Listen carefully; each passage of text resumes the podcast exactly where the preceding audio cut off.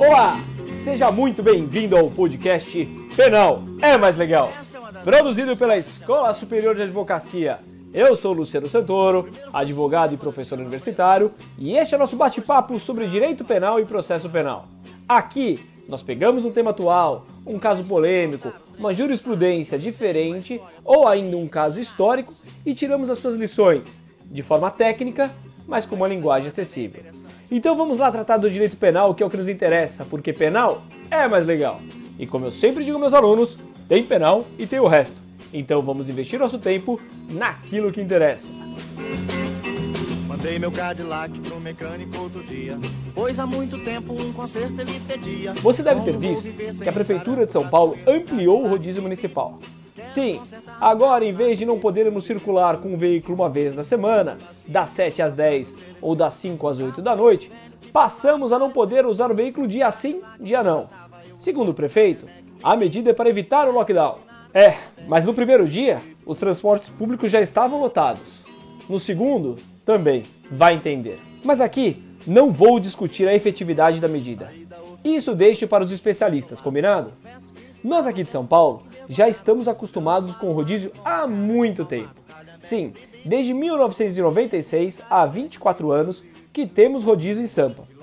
No início, veio com o digno propósito de melhorar a qualidade do ar, as condições ambientais, reduzindo a carga de poluentes na atmosfera. Na prática, se consolidou como um mecanismo para tentar reduzir um pouco o caótico trânsito da cidade de São Paulo. Em 2008, o rodízio foi estendido para a circulação dos caminhões dentro do centro expandido. Funciona assim para quem não é de São Paulo. De segunda-feira, não circulam nos horários mencionados veículos com placas finais 1 e 2. Na terça, 3 e 4. Na quarta, 5 e 6. Na quinta, 7 e 8. E na sexta, 9 e 0.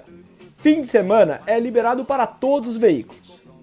Quem desrespeita, pratica infração de trânsito nível médio, tem aplicado os 4 pontos na carteira de motorista e ainda paga R$ 130,16 de multa. Algumas pessoas estão livres do rodízio, como médicos e deficientes físicos. E sabia que, desde a edição da Lei Municipal 15.997 de 2014, também se livrou do rodízio quem tem carro movido a hidrogênio, eletricidade e híbrido desses dois elementos emplacados na cidade. Agora, ao menos durante a pandemia, o prefeito Bruno Covas resolveu ampliar o rodízio, sob o argumento de que ou é isso ou é lockdown. A medida visa ampliar o isolamento social, é claro. Pelas novas regras, que valem a partir de 11 de maio de 2020, o rodízio passa a valer para toda a cidade e não apenas para o centro expandido. E também vale para as 24 horas do dia. Pelo novo rodízio, os veículos com placa final par 0, 2, 4, 6 e 8 só poderão circular nos dias pares. Os carros com placas que terminarem em número ímpar, 1, 3, 5, 7 e 9, poderão circular nos outros dias.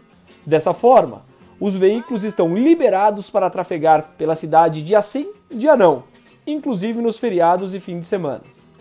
A medida só não valerá no dia 31 de maio, quando ambos poderão circular.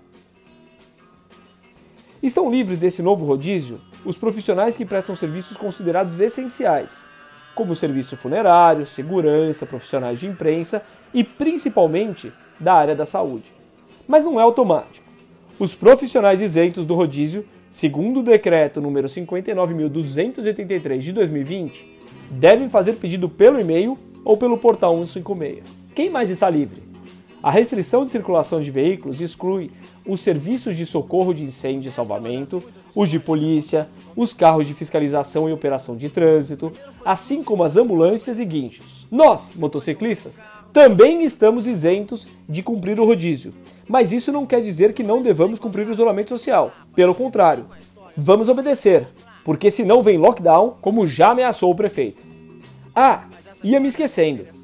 Os táxis veículos de transporte coletivo poderão circular normalmente em quaisquer dias da semana.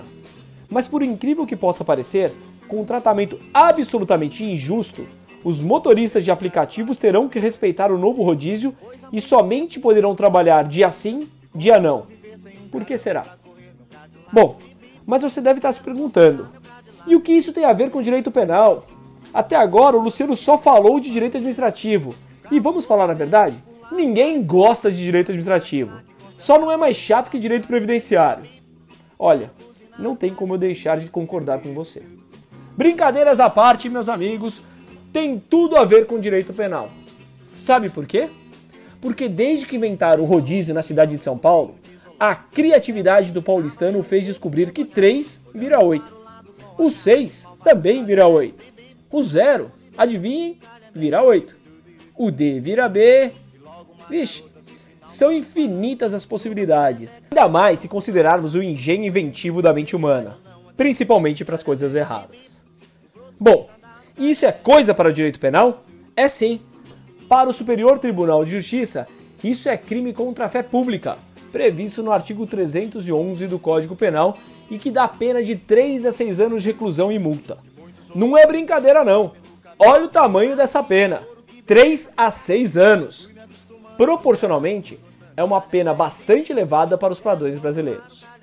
A conduta prevista no artigo 311 do Código Penal é adulterar ou remarcar número de chassi ou qualquer sinal identificador de veículo automotor, de seu componente ou equipamento. Essa conduta, com sua elevada pena de 3 a 6 anos de prisão, veio com a Lei 9.426 de 96, que modificou todo o tipo penal que tratava do tipo de falsidade em prejuízo da nacionalização de sociedade. Essa lei, entre outras condutas, alterou também os crimes de furto e roubo, qualificando o primeiro com pena de 3 a 8 anos, quando o veículo fosse transportado para outro estado ou país, e o segundo, definindo essa mesma situação como causa de aumento de pena de um terço até a metade.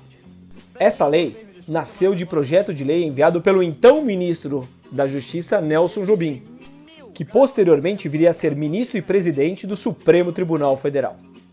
Seguindo a esteira de buscar a interpretação teleológica, isto é, aquela fundada no pensamento do legislador, a finalidade do projeto de lei era adequar a parte especial do Código Penal para o combate a uma crescente e inquietante forma de criminalidade ligada ao roubo, furto, receptação, remarcação, desmanche, transporte para outras regiões do país e até para o exterior de veículos automotores.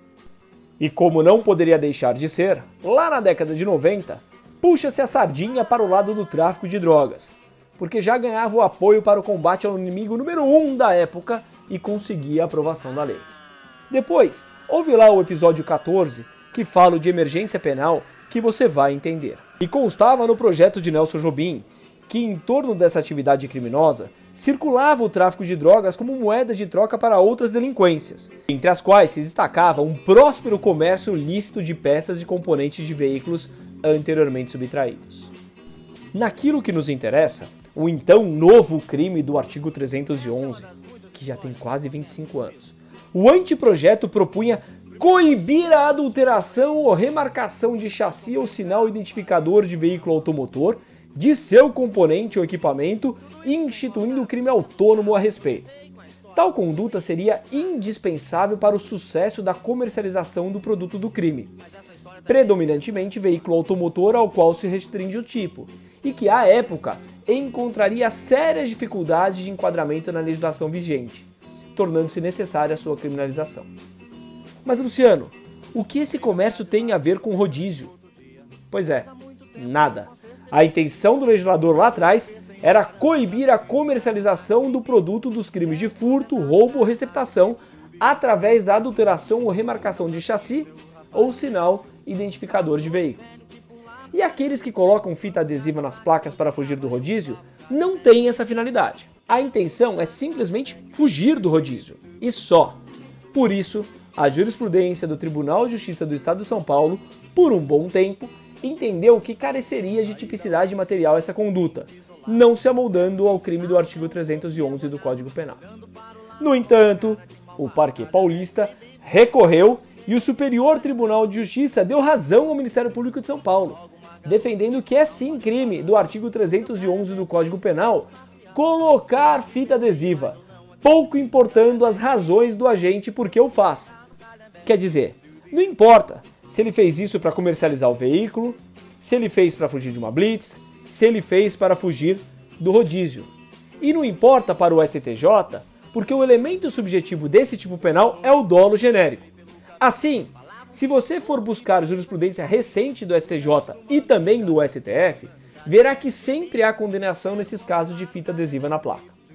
Para os ministros da terceira sessão do STJ, que compreende as duas turmas de direito penal, quinta e sexta, o Código de Trânsito Brasileiro esclarece no artigo 11 que o veículo será identificado externamente por meio de placas dianteira e traseira, sendo esta lacrada em sua estrutura, obedecidas às especificações e modelos estabelecidos pelo CONTRAN. Dessa forma, as placas constituem sim um sinal identificador de qualquer veículo. Segundo a jurisprudência bastante uniforme do STJ, o tipo em questão visa resguardar a autenticidade dos sinais identificadores de veículos automotores, não fazendo qualquer restrição.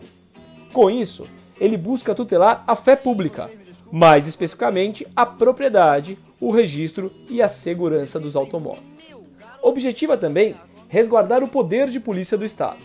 Assim, não se exige que a conduta do agente seja dirigida a uma finalidade específica, basta que modifique qualquer sinal identificador de veículo automotor para estar caracterizado o artigo 311 do Código Penal. Mas você deve estar se perguntando: a interpretação judicial se afastou da teleológica? Sim, você deve se lembrar que, para a teoria objetivista, a lei, com o passar do tempo, ganha vida própria e se desvincula da vontade original do legislador. Então já sabe, hoje, o entendimento pacífico dos tribunais superiores e raramente desrespeitado pelos tribunais de justiça Brasil afora, é no sentido de que é crime sim colocar fita isolante na placa do veículo. Que, como diria nosso presidente, isso não impede que eu teça algumas críticas.